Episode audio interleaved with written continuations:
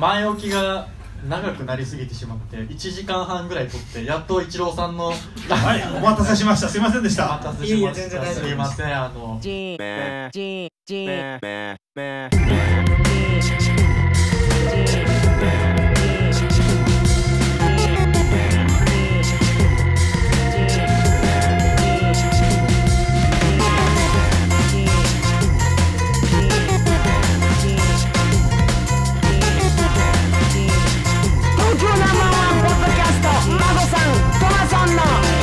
ジメジメワイドショー。ということでああのー来ました。よたどりたどり着きましたね。はい。始まりました「ジメジメワイドショー」え今回はもうトマソンと すいません。レペゼン杉並孫です。はいということでね杉並区に杉並区から孫さんにはるばるお越しいただいて、えっ、とぐるっと回ってぐるっと回って杉並をねはい。ずっと迂回してきました今ずっとね。はい、でねゲストに、えー、マユマンソンさんとイチローさんにお越しいただいて、えー前回と引き続き漫画について話していこうと思うんですけれども、えっと、前回がえっとですねこの漫画がすごい2018のランキングと、えー、マユマンソンさんのランキングマゴさんのランキングそしてトマソンのランキングをベスト5、はいえー、とそれぞれ話させていただいたんですけれども、えーやっと本題のここからイチローさんの ランキングですよ。声を張るな声を。ちょっとあのハードル上げすぎてみんな待ってたでしょ？漫画評論家じゃないんで。みんな待ってたでしょこれ。普通に、漫画好きなだけなんでいや。そんなハードル上げないでください。本業が漫画で 本本業が音楽じ楽じゃないです。ないです。そんなことないです。はい。なのであのもうあとはイチローさんはい。のもう語りたいだけ語ってください、はいお願いいたします。お願いしはい、はい、えっ、と今回おすすめの、えー、と漫画を 5,、えー、5つっていうことでで僕まあその、まあ、たくさんおすすめが、まあ、たくさんありすぎてちょっと選びにくかったので、まあ、今回は、まあ、その割と孫さんが多分古い面のから持ってきそうだなっていう匂いがしたのとあとまあトマソン的には多分あ熱量の高いやつ、うん。うん、割とこう青春っぽいというかっていうなんかラインナップをまあちょっと事前に見せてもらったんでなんか僕はその辺とはちょっと違うやつであとは結構関数が多いやつって買う買い出すと結構カロリー高いなっていうのも僕思ったので、あの1巻ないし2巻で終わる完結する漫画の中から嬉しい。最近、えっと、割と最近出た作品の中の好きなやつをちょっともうランキングもつけがたかったんですけど、まあ、一応あの、まあ、僕も孫さんみたいに全部1位でもよかったんですけど、えっと、一応ランキングをつけて、えっと、おすすめの作品を挙げてみました。で、えっとまあ、ちょっとサクサクっとじゃあ5位から、えー順に、えーいきたいと思います、えーで5位が、えっと雑草たちをだ、えー大使を抱け」という池部葵先生の作品です。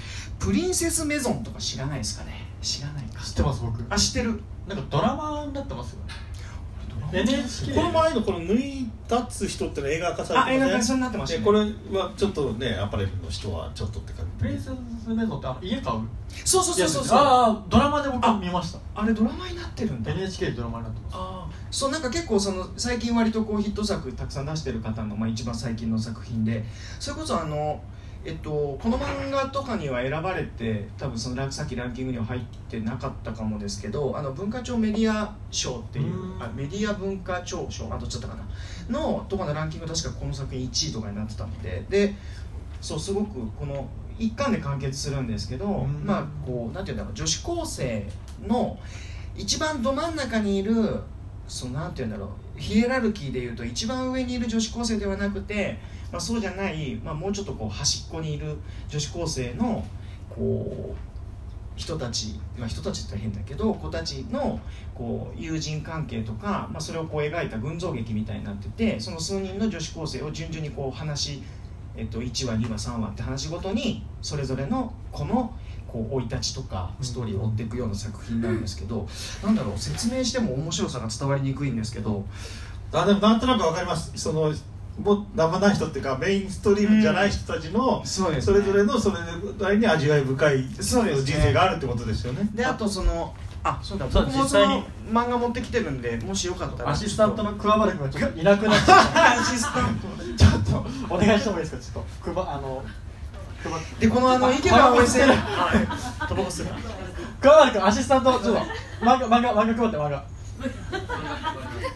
あの池部葵先生は絵が本当にすごく素敵なので多分絵を見たら雰囲気が結構伝わると思うのでよかったら見てみてほしいんですけどあのすごく僕が読んでめちゃくちゃ胸に、まあ、僕あの先週っていうのかなあの前回もちょっと,、えー、と言ったんですけど割と歌詞書く時とかにそのなんかインインスピレーションをこう持てるように結構漫画を読むことが多いんでそれこそバトル漫画とかそこまで読まないんですけどあのセリフの一つ一つが本当にすごく研ぎ澄まされてるというか無駄がなくてでもすごく大事なことを言ってくれるその友人の存在みたいなものがすごくこうなんて言うんだろう。いいこと言うんですよみんな出てくる女子高生たちが。でもみんな真ん中にいるそのいわゆるヒエラルキーの上の方の子たちじゃないんだけれどもその例えば自分はじゃあ顔があんまりこうなんて言うんだろう。まあすごい可愛いとかじゃないからって言って塞ぎ込む感じでもなくなんか自分は自分なりに生きるっていうことを一人一人がすごいこう友人の助けとかも借りながらそういうなんて言ったら生きる道を見つけていく話で。これその時代設定は現代ですか？今あ割と現代ですね、ううん。ん、ただその出てくる女子高生は時代劇が好きだったりとかちょっと変わった子が多いんですけどちょっと変わってますね。変わった子が多いんですけどちょっと変わってでもあの決してなんかこうじゃあそのすごい若い人向けに読める作品なのかっていうとそうでもなくていろんな年代の人が読んでも多分思いを巡らせられる作品なんじゃないかなと思っこれて気になるところはこの雑草たちですよね。多分このメインストリームじゃないヒエラルキーとしたら、はい。そのいけいけてるじゃいないけてない方の。子たちが雑草というふうにまあそうですね。で彼女たちが選ぶ大使っていうのはなんか抱く大使っていうのはどんなもんうーんまあそれぞれ人それぞれ違うんだと思うんですけど。まあそうですね。それはなんかそう突っ込みますね。そう各話ごとに出てくるそのキャラクターがそれぞれどういう意思で生きていくのかっていうことが割とこう毎毎話毎話こうちゃんと表示っていうかこう意思表明されていく作品なんでなんかそれ本当読んでみてなんかその一人一人の生き方を感じてほしいなと思うんですけどでもそれ見てその例えば本当に迷った時に友人の人がこう一言言う何かを言ってくれることですごい助かったりするんですけどでもその友人の一言の言葉が別にその主人公の人が友人に言われてその人が確かに勇気づけられてるんだけどそれがそのその友人の言葉がまるで自分に言ってもらってるみたいに聞こえる多分瞬間が多分誰でもあると思うんですよね。あのいろんな人物が出てくるのでその中の多分どれかの例えばその友人とかその人の思いとかの言葉が多分その自分がその言葉を言われたように響くようにまあその多分絵とかいろんな力があってたと思うんですけどなんかそういうののすごい引き算がものすごいプロフェッショナルなあの各先生なのであのそれはすごいなんか年代問わず見てもらったら胸に響くことがあるんじゃないかなと思います。ということで5位にさせてもらいました。はい。はい。で、えっと、じゃあ次いきます。4位の、えっと、パンティストッキングのような猿の下。でこの作品って多分あんまり知らない。こ知らないの梅沢俊さんってあんまりでも知ってる人は知ってるっていうタイプの人で。でこれは男性ですか？女性ですか、えっと、男の人です。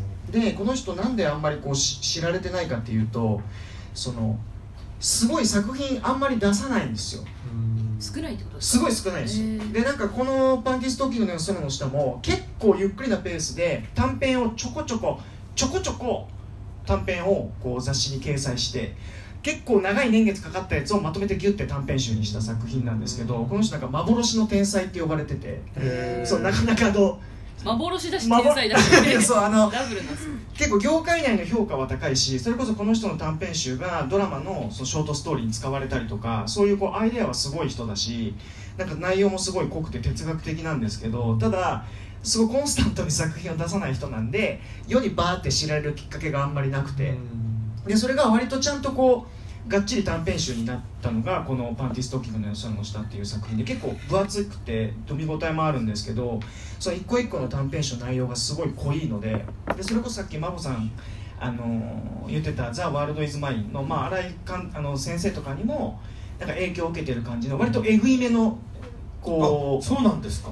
シーンも多くて僕はあのあんまりそういうの得意じゃないんですけどもともと。でもこの作品に関しては言葉選びとかがこのし書いてる人が相当読書家で哲学とかも相当好きなんだろうなっていうのがすごく分かる言葉選びなので、まあ、セックスセックスみたいなの出てくるんですけどうん。でもそうじゃないなんか人間の汚さみたいなものもすごい描いてくれてるんであの結構パンチがあります。あそうなんですね。パンチのある。なんかもっとほのぼのしてるのかなと思った。らあ全然そううなんじゃないです。結構えぐいめの感じです。ちょっとちらっと見たんですけどあのなんか濃さで言うとなんか牛島君ぐらいのうんうん。濃さではあるなって思いました、おーあの5ページぐらいしか読んでないんですけどそれ感じたんで結構濃いと思います。濃い濃い感じです。割となんか最初の方の2つの話ぐらいは割と障害を持ってる人と、まあ、それと関わる人の話なんですけどそこも結構まあえぐいことを結構バンバン書いてるんですけど、でもなんかそういうただ刺激的な話で終わるっていう感じではなくて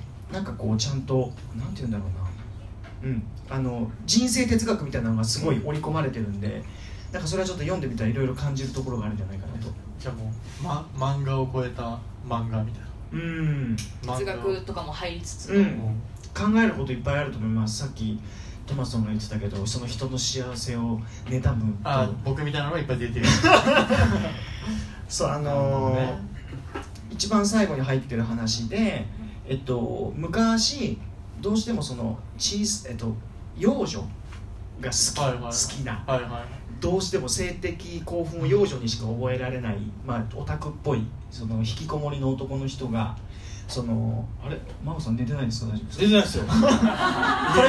これ事故だよこれ。長い目に目を閉じてました。いやそうですね当時のどうぞどうぞあどうぞどうぞ大丈夫です。ね。起きてます。バッチリですよ。大丈夫ですねそう。あのその幼女が好きな男の人が出てくるんですけどその人が昔本当に実際ちょっと小さい幼女を襲おうとしてしまってでそれで学校にいられなくなって転校するっていう話があるんですけど結構ヘビーですね。そのヘビなんですけどでそのえっと男性のところにある女性が現れてそれは昔の同級生だったんですけどそのすごいあっけらかんとしたその昔の同級生の女性が現れてその昔そういういたずらをしてしまった女の子のところに謝りにというか会いに行きなよっていう話になってでまあその会いに行くんですけど、まあ、ちょっとそここれ以上ちょっとネタバレネタバレにはなるんですけどなんかそこもその男の人が過去に自分がこういうことをやってしまったっていうことに自分が苦しみ続けるっていうことで死にたい死にたいって言うんですけどでも人間って結局死ねないんですよ。死にたい死にたいって言ってるけどなかなか死ねなくて。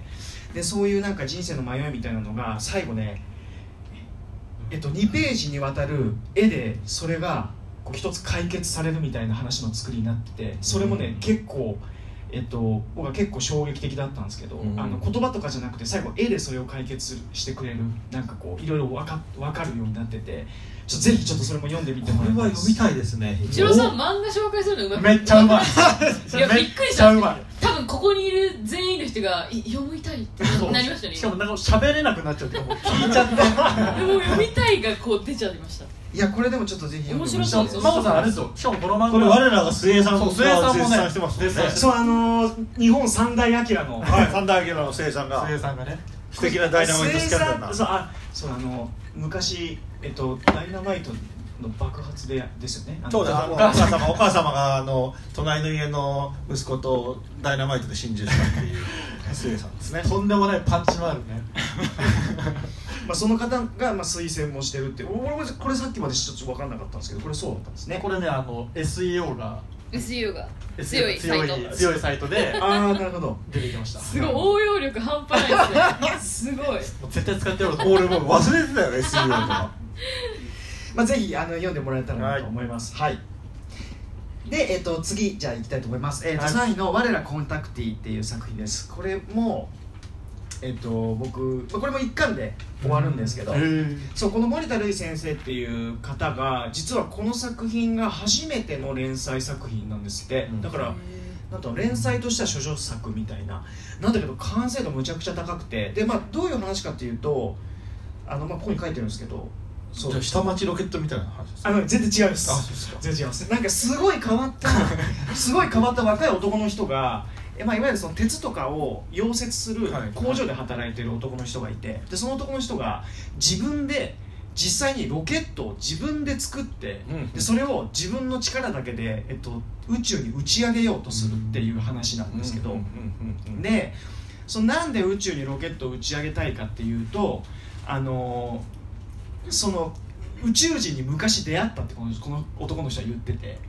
でそのちょっと言っちゃってる人ですちょっといちょっとまあかなり変わってる人なんですけど。でそれでその宇宙人に自分の好きな映画を見せたいっていうので映画のそのなんていうんだ、えっと、上映するあれなんなんていうんだろうあの映写機。映写機そうプロジェクターをロケットに乗せてでそれで宇宙にでそれを発射してずーっとそのロケットが宇宙をこう回り続けるというか永遠にその映画を上映し続けながら宇宙をひたすらこうロケットが放浪し続けるように計画して打ち上げるって話なんですけど、まあ、それだけ聞くとすげえ SF っぽいんですけどでもこの漫画のすごい面白いところはその男の人がすげえ変わってて、まあ、すごいなんか優位が独尊みたいな人なんですよ。なんだけどその周りに出てくる人たちが、まあ、その男の人にこう振り回されるというか、うんうん、その人はもう天然でもう自分はロケットを作って打ち上げるんだっていうことしか割と考えてないみたいな感じの人なんですけどでもっとこう人間臭いキャラクターが周りにこういっぱい出てきてでその人たちがそのまっすぐなまっすぐただ本当にその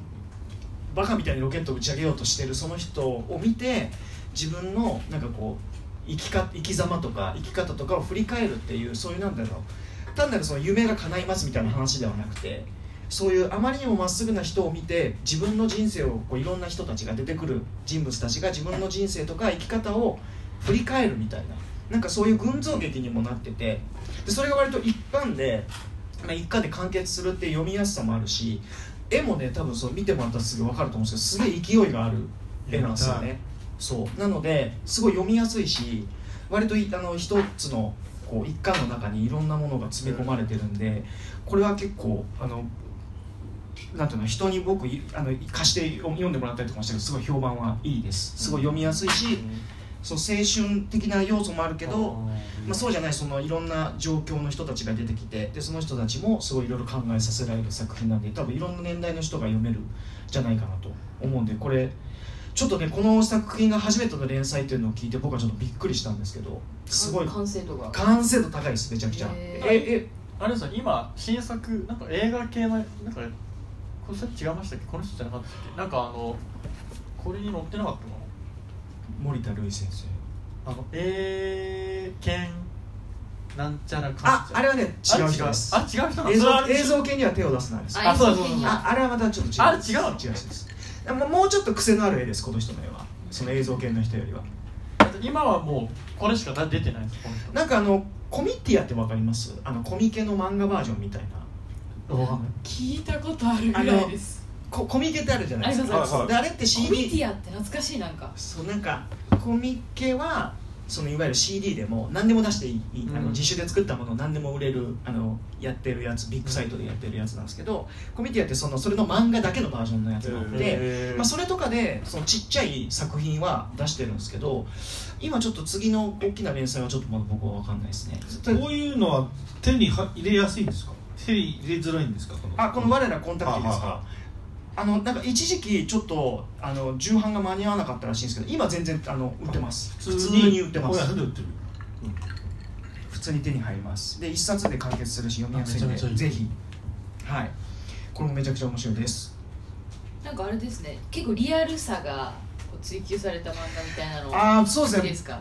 割とそうですね。確かに。ただこの次の2位の「銀河の死なない子供たちへ」っていうのはえっと逆にまああんまりリアルではないというか。完全ファンタジー的な。そうですね、まあ、これどういう話かっていうとこれ僕のすごいだ漫画がめちゃくちゃ大好きなあの友達から紹介して教えてもらって買った漫画だったんですけどめちゃくちゃ面白かったんで2位にしたさせてもらったんですけどあのこれは本当にこうタイトルの通りなんかあるとある星ってそれと地球なんですけどに、えっと、2人の子供がいてでその子供があの絶対死なないんですよ。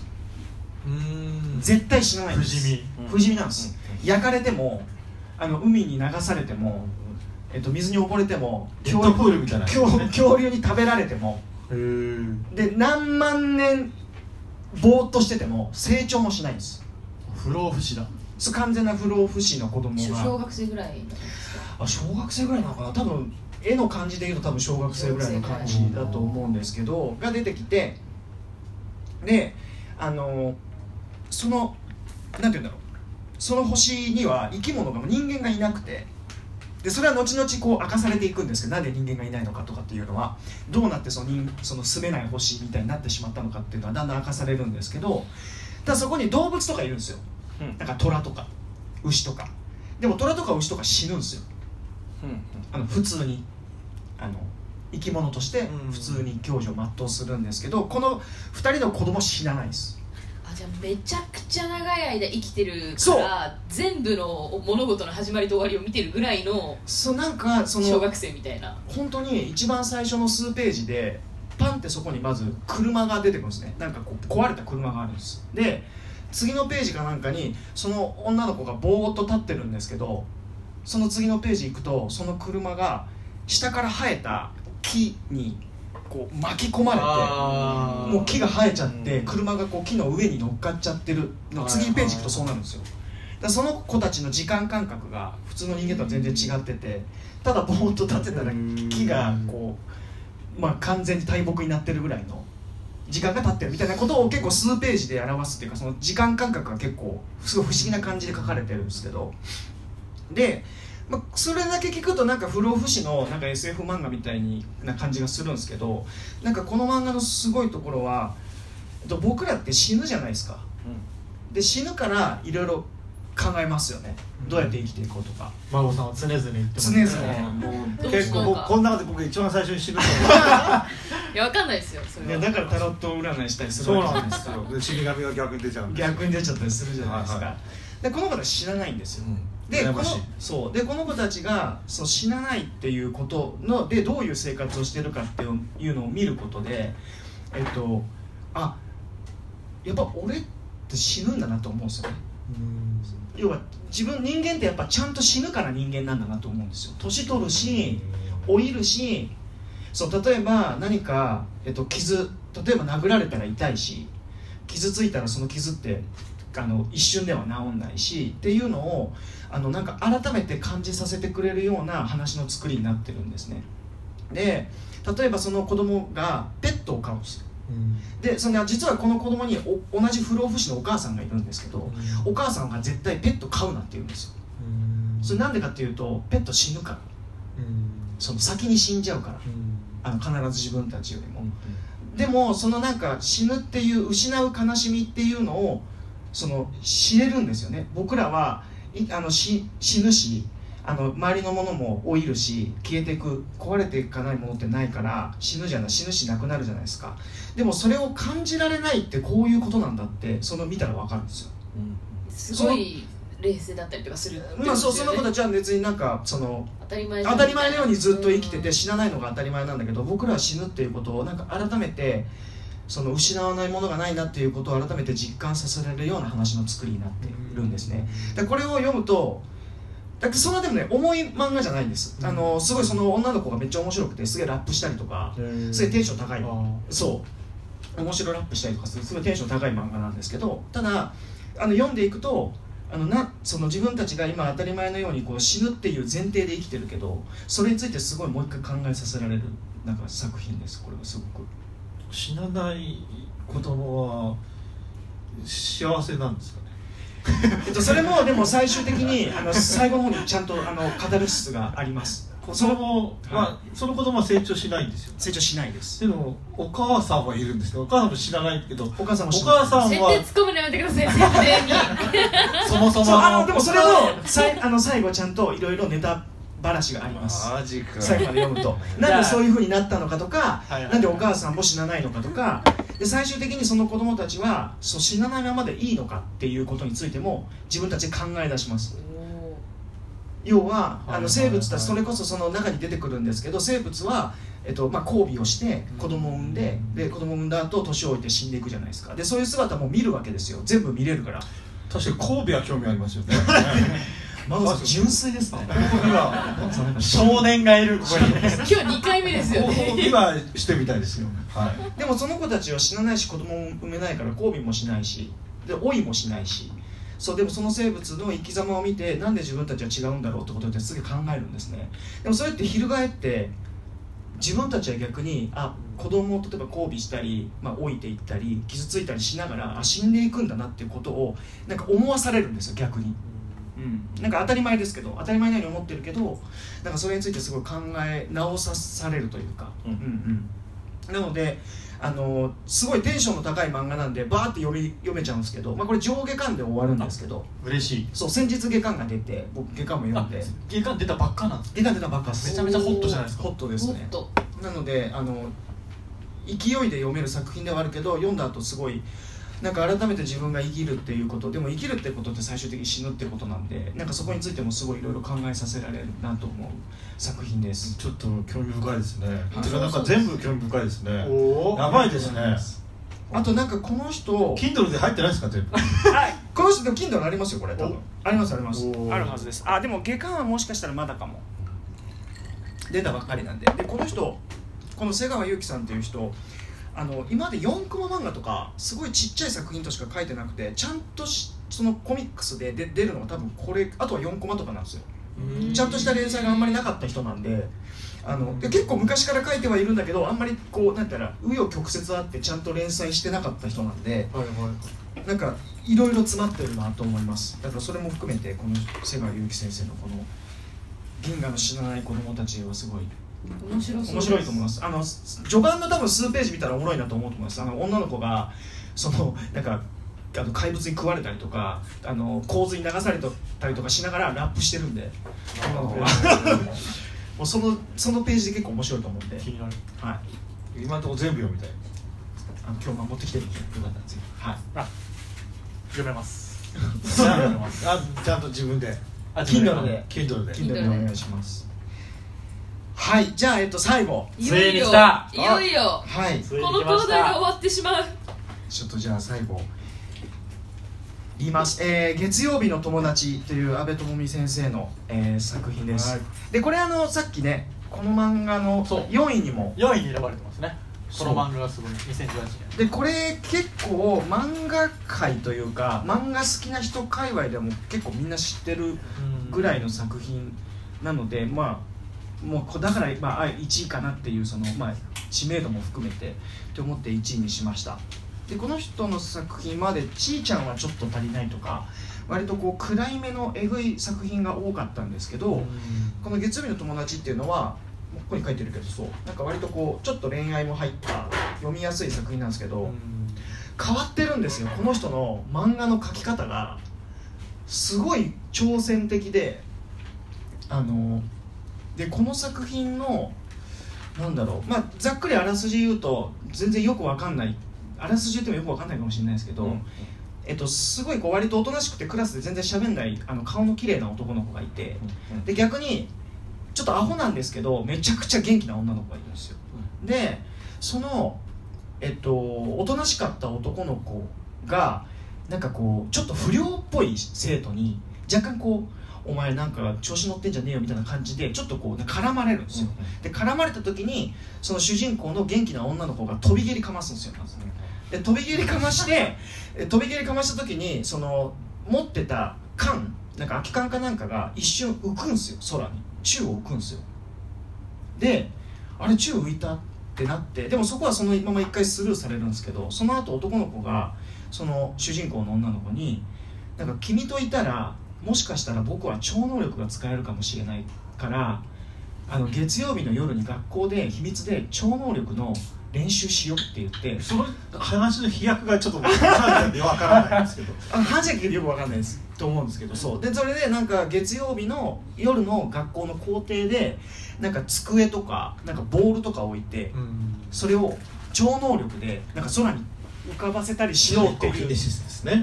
そう。っていうざっくりとした概要はそれなんですけどあのこの作品のすごいところって全然なんかそういう SF っぽいところではないでまずその主人公の女の子がしゃべるセリフがあの一つ一つなんかやたら文学的なんですよ。それなんか実際ないと分かんないな。ちょっと今一瞬それあのあそれちょっと一瞬借りれますか、あごめん間違えてね今日2巻持ってきちゃったんだけど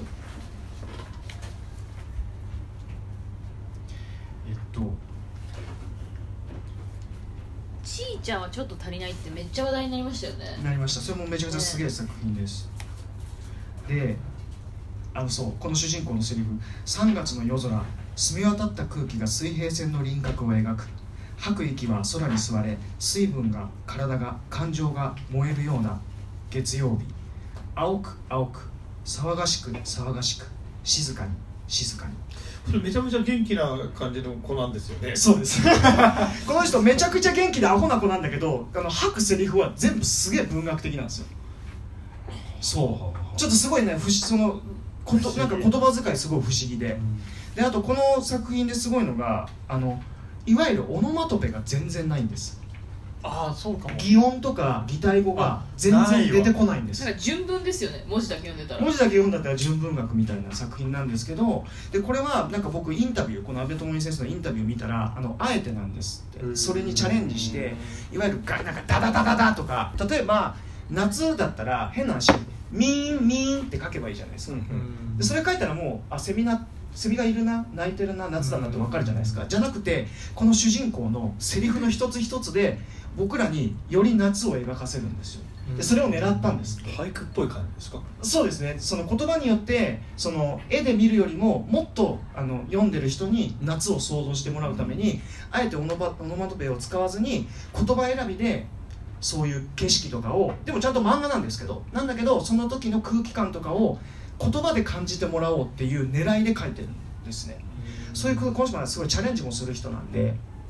であの最初にこれも上下巻で終わるんですけどあの最後すごいなんて言うんだろうちゃんとしたあのカタルシスもあるのでちょっとふわっとしたまま終わる作品ではなくて別にバッドエンドでもなくてうん。すごく見やすいなんか青春漫画でもあるし一つの文学作品でもすごくあるんでこれはあの漫画家さん僕知ってる漫画家さんとかも結構これがもう一番最近すごかったって挙げてるので僕がすごい尊敬してる漫画家さんとも言ってるので結構みんな言言ってた作品。だから割と知ってる人も結構みんな知ってるんですけどもし知らなかったらぜひちょっとこれも2巻で終わるんであの読んでもらいたいなと。うん。読む。読む出た。漫画読まないで有名な孫さんが。5冊読まないと。全部読みたい。5冊読まないと。もうちょっとありますね。大変大だ変ですねまあ疲れない程度に時間のある時に。はい。時間はいっぱいあります。そうそうそう時間はいっぱいある。という感じです。これが僕の、はい。すごい。えー全部5位でした。聞き応え半端ない。ありがとうございました、はい。すごいですね。なんかあのなんだっけ。あの土曜日の6ちゃんかなんかのあれに出たんじゃないですか朝の。なんですか？曖昧すぎて分かんないあの朝の番組なんでしたっけ？あのリリコとか出てるやつ。スッキリみたいな。ブランチみたいな。ブランチ？あブランチ？よう分かったなほんまに。朝6時でしたっけあれ？い違やうよ。朝ブランチ。ブラ王様のブランチだ。王様のブランチ。王様のブランチ。朝6時にやってるんですか6時やってませんよ。何何にびっくりしたんですか今？6時って言いました。えあごめん。えのえ？6時って言いました。6時って言った。ななんかちょっと降りてきました今。あの飛んでた飛んでた。ピュってピってと今降りてきたんですけど、まあ、ブランチブランチですよ。ブランチ向けいやいやコーナーもいやもっと詳しい人いるんであれなんですけど僕はまあとにかくこれどれも絶対買って損はしないっていうのを挙げてきたんでまあ、知らない人がいたら絶対読んでほしいっていう気持ちだけで言ってます今日は。僕やっぱこのパンティーストッキングとパーティーストッキングの空の下。うん。とまあ知これでもらないあの子供たちもしワールドイズマインが結構もしグッときたん。だったらグッとくると思いますねワールドイズマインもなん。かああいうふうにすごい荒っぽいというか残酷なだけどもっと人間の哲学みたいなのすごい入ってるじゃないですか。人人間哲学みたいな。多分親切だっけでしたっけ？あのあた新しいものはいはい。あれでなんか最後見てうんどうかなと思っちゃったとこはあるんですよ実はあねーあのオチオチのところというか、あオチも改変されてるんですいや改変されてたっけ？どうだっけ？か 知ってる人この中にいる。いるいるいる。一人いる。おちぎくん変わってたっけ？僕で原君新設は全然読んでない。あじゃあいいや。あじゃあそうか。逆に僕親切しか読んでないんですけどなんか変わったような気がするんだけどね。もうすぐ忘れちゃうんですよ。読んだらね。まあこれでもでも読んだらもしあ、まあ、新井先生の作品好きだったら多分好きだと思いますよ。読みますはい。ぜひぜひ。梅沢志乃先生。あれもうためになる回だったね。はい。どうでしたか？はい。初の。僕もこのかたくなな気持ちがなんかこうだんだんこう和らいできて、なんつうんですかあのアマテラスの三上がみたいな感じの 岩戸がギーッと開き始めた感じがしますね。よかったです。漫画セカンドバージンを捨てる時が来ましたね。マロの漫画セカンドバージンがはついに喪失する時が来ましたね。い、はい、ちょっとあの柔らかめな感じのとこから言っかな。どうですか眉マンソンさん。急にこんな現場に駆り出されて 今日一日。勉強になります本当に。いろいろそうですね、はい。勉強になりましたね。勉強になりました。いや本当に今日はねもうジメジメビューティーとして花を添えていた。だいてあのねもうマユマンソンさんね僕あのポッドキャストも聞いてたんですよ。あースバル本当ですか？めっちゃ聞いてたんですありがとうけどございます。あの声がめちゃいいじゃないですか。であの僕その声がなんかすげえ誰かに似てるなってずっと思ってて。で誰だろうな誰だろうなと思ったら青い空にめちゃくちゃ声が似てる。青い青い空青い空っていうのはわかります。あちあの中国で人気ある人中国で人気ある人ですねああはいなんかね。これわかんない人は絶対わかんないですよ。めちゃくちゃまああのあれですよね。セクシー女優さんですよね。いやもうレジェンドセクシーレジェンダリーセクシー女優ですよね。いや本当にもうレジェンドですよあでも声ちゃんと聞いたことないんで聞いてみます。めちゃくちゃ似ててめっちゃ笑うじゃないですか。ちょっと待って。どこで来たんですか。えやっぱ似てんなみたいな思ったってことですか。怖いじゃ怖い。怖いあなりすましできるじゃないですか。いやだからそういう声できますどういう意味かわかんない。ね中国って。なりすまし。ああ確かに。じゃあすごいですあのやりましたちなみになんで二人あの急に立ったんですか？ちょっと青い空に反応しちゃって すいません。純粋です。ねまあでもただ漫画よりね AV の方がもういいよね。あ違うか。AV マムさん発言が中学生みたいな感じで大丈夫ですか？まああれ以上のコンテンツはないですよね。まあストロングなコンテンツです。なんで横に青い空がいるかのような気持ちになってしまってちょっとこうお前それはなんか問題あるんじゃないかそういう発言は。ダメですか？このご時世。セクハラですね。セクハラになりますよ。からどうぞ。僕はそんなつもりじゃないですよだってもう。単純に似てたってことですよね。単純に単純に似てるなっていうか。えちょっとじゃあ青い空のモノマネできるように頑張ります。じゃあ青い空てか 普通ぜひお願いします。ぜひお願いしますでもほもともとが似てるんでそのまま喋っても多分まあ割とまあ。えちょっと。いやわかんないです。僕だけ見かもしれない。見てみよじゃあそれが次回ってことで次回のあのファンミーティングはあの青い空。あゲストゲストで青い空来るって言っていいいいですよそしたら。対決。あそうか見えないから。ポッドキャストだったらなりすましだ。そうです。やった確かに声の抜けがいいですよね。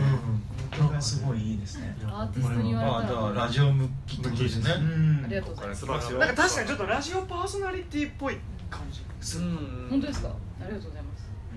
あとこのあれマイク落ちた？あマイク落ちたまあ帰れ帰れってことですね。時間がもう。声張りましょうか。まあそろそろ。そろそろね。あ一応さんどうでしたか？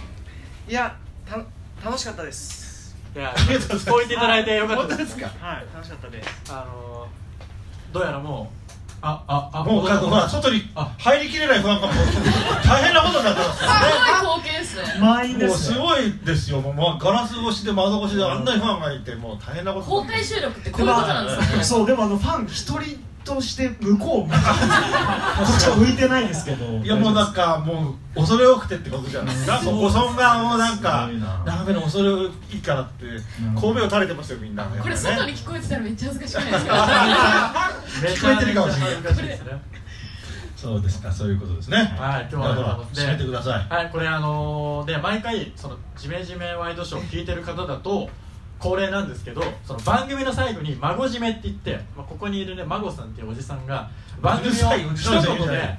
一言で総括してくれるんですね。はい。なので今日もその孫締めで終わりましょう。なので孫さんお願いします。いやえっと私孫。はもう今日いろいろと漫画に開眼しましたのでここから精進しまして定年退職後は漫画家デビューを目指しますさんの純粋さがちょっと違う方向に行っちゃってないですか？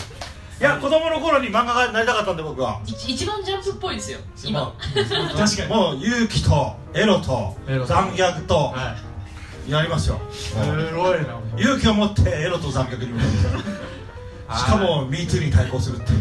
漫画を描きますんでよろしくお願いいたしおます。願いします。はい、ということで、えー、とぜひ、えー、と今日来た方でまだジメジメ話を聞いたことがないという方はぜひぜひあの家帰って寝る前に聞いてください。でまたもし次のね、えー、とファンミーティングがありましたらあの懲りずにまた来ていただけると嬉しく思います。ではこれにて、えー終わりにさせていただきます。ありがとうございました。バイビー「